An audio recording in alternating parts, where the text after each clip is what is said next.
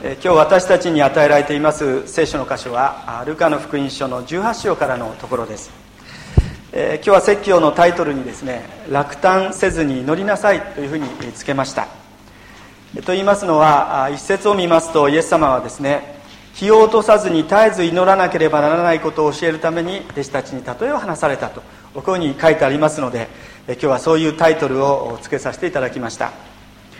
では早速このイエス様がお語りくださった、えー、例え話をご一緒に見ていきたいと思います、えー、2節をご覧ください。ある町に神を恐れず人を人とも思わない裁判官がいたとイエス様は語り始めました。まあ、旧約聖書の世界では裁判官が神様を恐れるっていうことはこれはあの当然のことだったんですけどもでそのことを通して裁判官として何をなすべきか、まあ、自分をよく吟味し人のためそして神のために裁きを行うようにっていうのがイスラエルにおける裁判官として求められていたことでした。ところが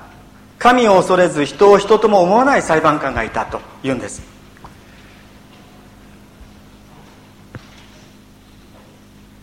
本来の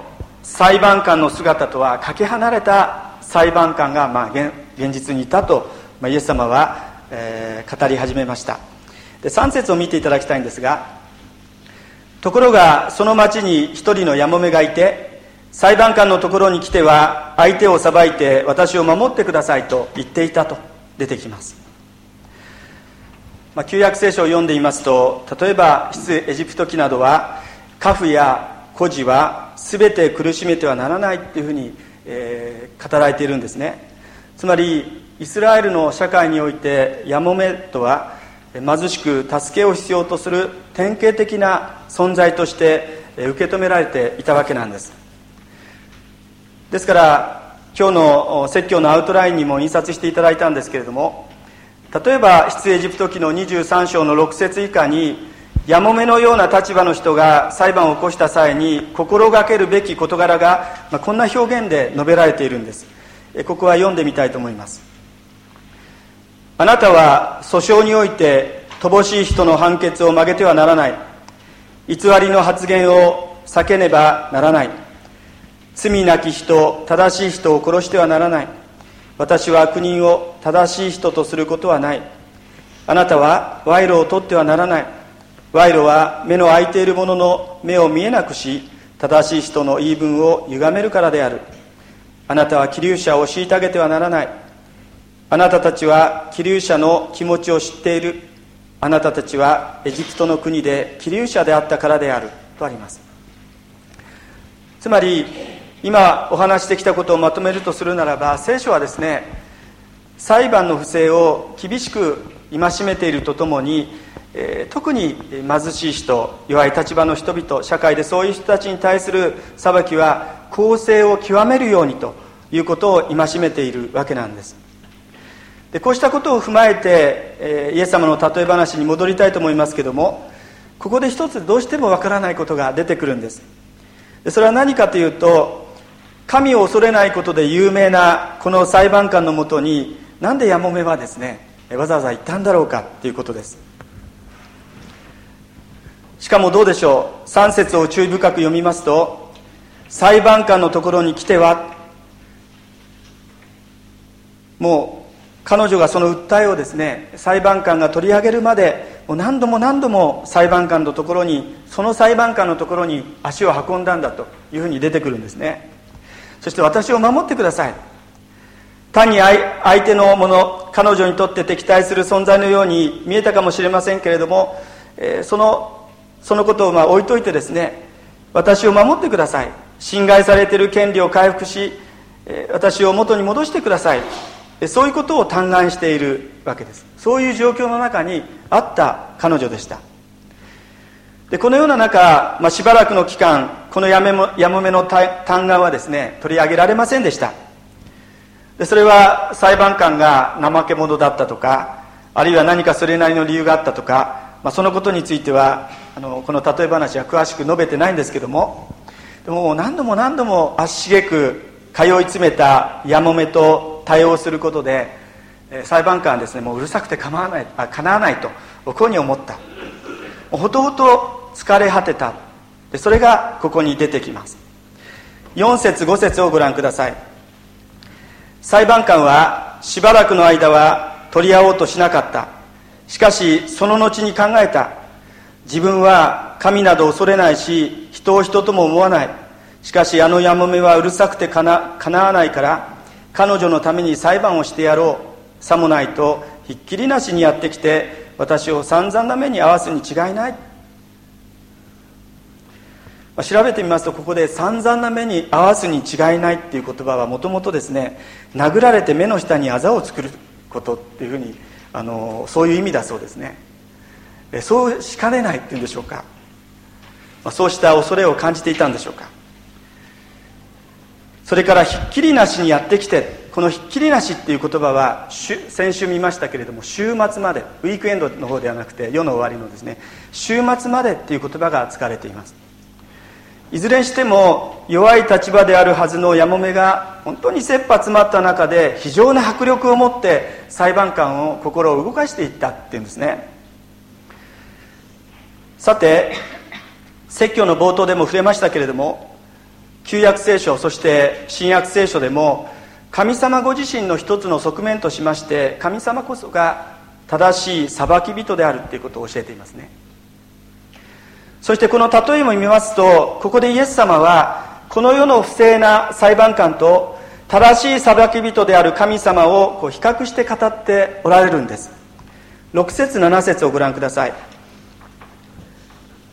それから主は言われた。この不正な裁判官の言い草を聞きなさい。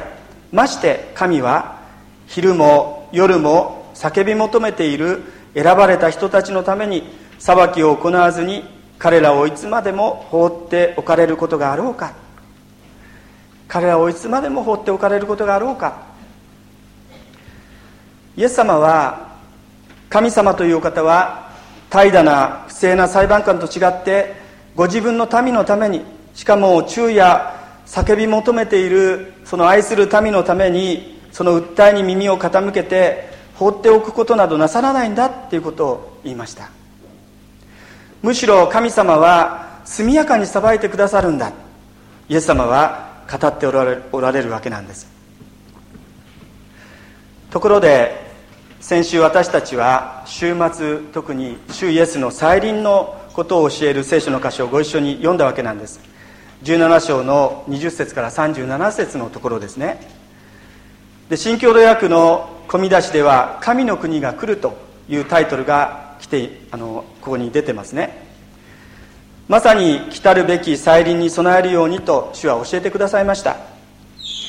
実はその教えの後に語られた。それが今日の例え話なんですね。それもどうでしょうか。先週の箇所はイエス様に敵対するファリサイ派の人々に向かって語られた教えでしたけれども今日の例え話18章の一節を見ると分かるんですけれどもイエス様を信じてイエス様に従っているその弟子たちに向けて語られた言葉であります。それがこの例えが語られている、ま、状況ですね。つまりその直前の出来事とともに今日ご一緒に読んでいる例え話の中でも例えば8節の終わりに人の子が来るというイエス様言葉を使っておられますけれどもここでもイエス様は再臨のことに触れている。何を言いたいかと申しますと今日の聖書の箇所今日の例え話も週末という今まさに私たちが歩んでいるこの時。これから第4番目の大きな祭りを祝うそのそれに値するであろうイエス・キリストの再臨がいつか必ずやってくる。そうした今の時代に生きるそれもイエス様を信じイエス様のイエス様に従って歩んでいる弟子たちに向かって語られた例え話が今日一緒に読んでいるこの18章の例え話なんですね。ですからこういうふうに考えていきますとイエス様が来られた時からずっと週末は2000年経った後もまさに今週末なわけですからここにいる今今の時代クリスチャンとして生かされている私たちに対して語っている例え話であるというふうに言ってもいいと思うんです。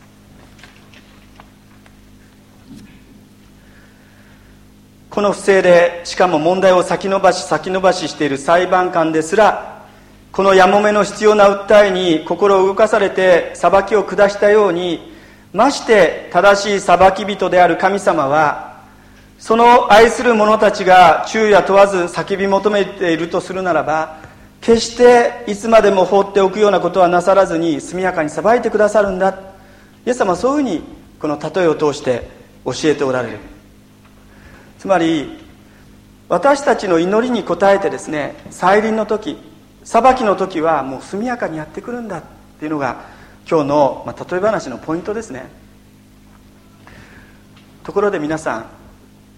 ここで正直私たちは戸惑いを覚えないでしょうか。例えばこの後プログラムの中で封建の祈り主の祈りをお祈りしますね。主の祈りの最初のところで御国が来ますようにっていうふうに祈ります。神の国が来ますように。それは今私たちの周りに神様のご支配がどんどん広がりますようにっていうこととともにですね最終的に主の再臨があった時に御国が完成するわけですから御国が来ますようにマラナタ主を来たりませっていう祈りに通ずるものですね。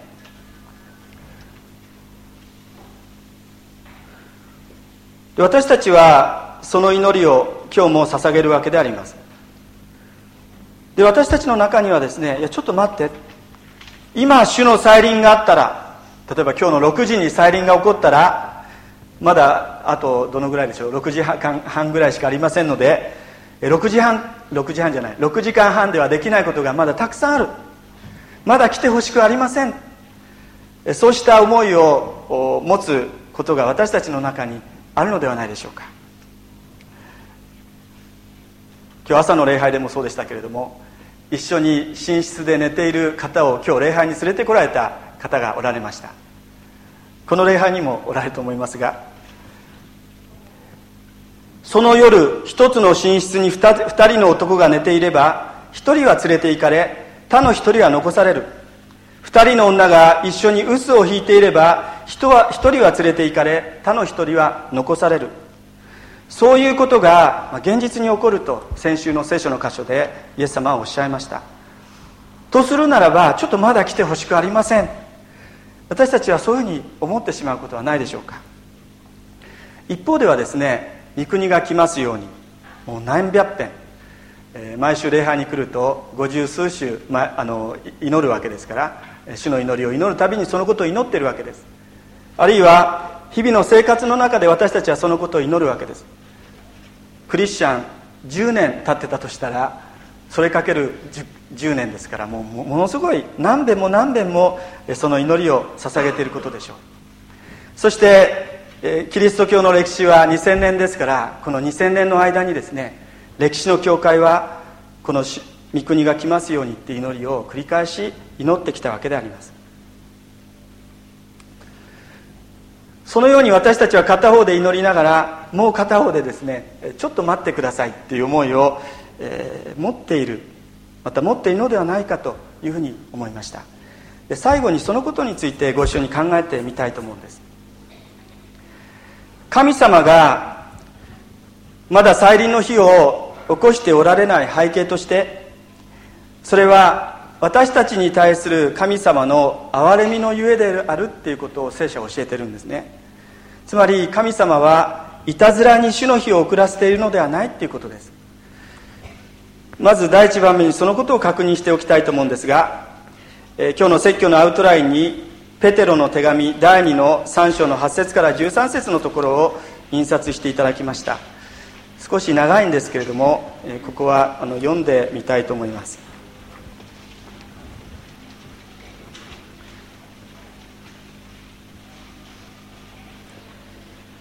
愛する人たち。このことだけは忘れないでほしい。主のもとでは一日は千年のようで千年は一日のようです。ある人たちは遅いと考えているようですが主は約束の実現を遅らせておられるのではありません。そうではなく一人も滅びないで皆が悔い改めるようにとあなた方のために忍耐しておられるのです。主の日は盗人のようにやってきます。その日天は激しい音を立てながら消え失せ自然界の諸要素は熱に溶け尽くし地とそこで作り出されたものは暴かれてしまいます。このように全てのものは滅び去るのですからあなた方は聖なる信心深い生活を送らなければなりません。神の日の来るのを待ち望みまたそれが来るのを早めるようにすべきです。その日天は焼け崩れ自然界の諸要素は燃え尽き溶け去ることでしょう。しかし私たちは義の宿る新しい天と新しい地と神の約束に従って待ち望んでいるのです。わかります。このアンダーラインを引いたところある人たちは遅いと考えているようですが主は約束の実現を遅らせておられるのではありません。そうではなく一人も滅びないで皆が悔い改めるようにとあなた方のために忍耐しておられるのです。というふうにあります。つまり今の時それはどんな時かと言いますとこの神様の憐れみの忍耐の時先週の例えを使うならば箱舟の扉がまだ開いている時救いの時っていうことですね。一人でも多くの人がその箱舟作りに参加しそして箱舟作りに招くようにその救いに預かるための大切な時。ですから私たちはすでにこのメッセージを知ったものとしてですねこの時にふさわしい歩みをしていきたいと思うわけです、まあ、ペテロはそのことを伝えているわけですね。2つ目について考えてみたみたいんですけども主の日はですね裁きの日であるんですけどもそれは私たちにとって災いの日なのだだろうかっていうことですね。で答えはノーであります。それは救いの完成の日だっていうんです。人の子であるイエス様が私たちの弁護者として立ってくださる。ですから心配する必要はない。むしろ神様が始めてくださった私たちの中で始めてくださったその救いの御業を完成してくださる日が主の日だ教えられています。先週アメリカのスプリングフィールドっていうところであの総会 GA がありました、えー、今年研修している、えー、関新学生もそこそちらに行って元気に帰ってこられましたけども、えーちょうどあの数年前2008年ですねあの日本でも GA があったんですよね、えー、まだあの記憶に新しいかと思います。でその時いろんな意味で英語がもうそこら中こう飛び交っていました。で私も忘れません。あのちょうどあのルネッサンスっていうあのベテル大学の賛美チームがですねあの講座協会に一足早くあの到着したんです。私たちはあのコストコっていうところに行きまして大きなピザをたくさん買ってそしてあのコーラとかそういうものを用意してですね、えー、多分コーラとかピザ好きなんじゃないかと思って、えー、そしてあのルネッサンスの人たちを待っていました。皆さん疲れてですねお腹空かして到着したんです。で各テーブルにもう用意してあってそして座っていただいてさあ食べようって言った時にあの係の先生がですね、まあ、講座協会でするっていうんで私にあの祈りを振ったんですね。祈りを振ったっていうか英語で祈ってくださいっていうふうに言われました。で私はあの英語で祈るのがよく分からなくてですねあの急にこう真っ白になってしまって「あー」とか「う」とか「アンダーアンダー」とかですね「アンド」をこういっぱい多用してですね本当になんか惨めで恥ずかしい思いをこの初っ端でこの、えー、大変な思い経験をしました。みんなはもう早く食べたいのに私はこう汗だくになりながらですね一生懸命あのお祈りしていた。本当に申し訳ないやら恥ず恥ずかしいやらでそんな経験をあのしたことを覚えています。であの嵐のような1週間がですねあの過ぎました。で私はあのそういうあの失敗を通してですねよしと思って一つ心にあの決めようと思ったことがあったんですね。でそれは何かっていうとあの英語を勉強しようとあの会話をですねもう少しやんなくちゃっていうふうに思いました、まあ、カンバランドはあのあちらとのいろんなこともあるのでちょうどあの私50になる直前でしたので、えまだ大丈夫だと思ってですね英語をやろうとそういうふうに思ったんです。そして自分一人であの心に決めてもですねすぐダメになってしまうので妻にそのことを話して支えてもらおうと思ってですね実はあの英語を勉強し直そうと思ってる、まあ、カンバランドはあのこれからも多分英語が必要になると思うしここでもう一踏ん張りしてですね英語をもうそれなりに身につけたい。50歳になる節目の時だしとか言っててそういうふうにお話したんです。そうしましたら妻,、まあ、妻はですねしばらく考えてそして私にこういうふうに言ったんですね。お父さん英語は若い牧師たちに任せてお父さんやるべきことがたくさんあるでしょ。そういうふうにあの言われてしまいました。で私も単純なのでその言葉を聞いてですねハッとしたんですね。で確かにあの私がこうやって牧師になってるのは私の私が神様から託されてる使命っていうのは英語をマスターすることじゃなくてあの別にたくさんの大切なことがある。そうだと思ってですねいつの間にかもう英語をやるっていうのも どっかに行ってしまったんです。でその時にあの一つの御言葉が私に与えられました。でそれがここに書いたコリント第一の手紙の13章の12節なんです。これも読んでみたいと思います。私たちは今は鏡におぼろに映ったものを見ている。だがその時にはその時っていうのはその再臨の時ですね。完成する時。顔と顔と合わせて見ることになる。私は今は一部しか知らなくともその時にははっきり知られているようにはっきり知ることになる。最終的にはつまりその時主の日つまり私たちの救いが完成する時その時には一部しか今は知らなくてもはっきりと知るようになるんだっていうことがここに約束されてるんですね。英語というのは、まあ、コミュニケーションの手段であります。あのペンテコステの日に福音を伝達するために神様が必要だと判断されたので多くの人々に外国語を使いこなす特別な賜物が備えられました。そして私たちも主の日にはですね私たちのコミュニケーション能力も完成する。言い換えれば皆誰もが英語がペラペラになるということですね。この話あのこの間進学校でしたら学生がですね先生そんなのどこに書いてあるんですか、ね、まあ、私はそういうふうに読んだわけです。今与えられたも与えられてないものもですね将来は私たちのものになる。共通の財産になる。もちろんあの一つ一つのことを努力しながら身につけたりすることはとっても大切です。え完成する前にまだ未完成の途上の歩みをしているわけですけれどもその途上の中でそういう言葉を使いながら、え国を越えてですねお互いを理解し合うっていうのはこれはもう天国の先取りですね。前味を私たちいただくわけです。神様がお作りになった世界をいろいろと研究して学ぶっていうこともこれも素晴らしいことであります。しかし最後は私たちが途中でちょっと中途半端でだったとしてもですね最終的には神様がそうしたものを全部私たちに教えてくださる。その関連で第一コリントの3章の21節から23節にこういう見言葉があります。ですから誰も人間を誇ってはなりません。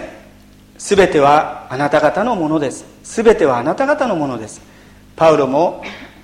アポロもケファも世界も生も死も今起こっていることも将来起こることも一切はあなた方のもの。あなた方はキリストのもの。キリストは神のものなのです。書いたんですね。でこのように考えていくとどうでしょうか。主の日が来るのが少しずつ待ち遠しくなっていくかもしれない。なぜなら私たちにとって主の日っていうのは神様の願うあなたになる日ですね。神様が与えようとしているものを全て賜物としていただくことになる日。すなわち私たちの救いが完成し箱舟作りも完成しキリストにあって全く救いを経験する日がその時だからであります。もう自分を持て余すことからも自由にされていきます。人と比較して落ち込むことからも解放されていきます。罪との戦いも終わりキリストにあって勝利する。イエス様があのヨハネの手紙ヨハネの福音書の中であなた方には世では苦難がある。しかし勇気を出しなさい。私はすでに世に勝っているっていうふうに言われた。その勝利宣言の通りキリストが勝利する日それが主の日ですね。究極的にもう勝利が約束されている。勝つことが決まっている。その一歩手前、まあ、よく一歩手前の真剣さでなんて言った人がいましたけれどもその一歩手前。私たちはその天国の前味をいただきながら今この時にもですねそうした価値観そうした恵みを私たちの生活の中に広げていこう。神の国神の国の市民としてすでにその生活を今から始めていこう。それがこのような箇所を通してイエス様が私たちに教えてくださっていることなのではないでしょうか。今日この後賛美歌の501番をご一緒に賛美します。ちょっとメロディーがですねあの私たちあんまり親しみのないものでちょっと歌いにくいところもあるんですが歌詞を見ていただきたいと思うんです。賛美歌をお持ちの方は賛美歌の501番、えー、この後ご一緒に賛美しますので開いていただきたいと思うんですが主の日に新しくされた私たちが作り出す共同体神の国はどういう世界なのかっていうことを歌っている賛美歌ですね。一節主よ私たちは祈ります。新しい時が来るように敵を許して再び争わない平和を求めて心を開く時が来るように。主よ私たちは祈ります。新しい時が来るように国と国とが互いに和解し合い恵みの賜物等しく分ける時が来るように。主よ私たちは祈ります。新しい時が来るように人の支配の歴史が断ち切られて三上の正義が全地に及ぶ時が来るように。ただ主に望みがあるゆえに。私たちが主の祈りを通して御国が来ますようにその祈りはですねこういう現実が一日も早く私たちに訪れますように救いが完成しますようにそういう祈りであること。そのことを覚えながらこの1週間も歩んでいきたい。また主の祈りをそのような思いを込めて祈っていきたいと願います。お祈りをいたします。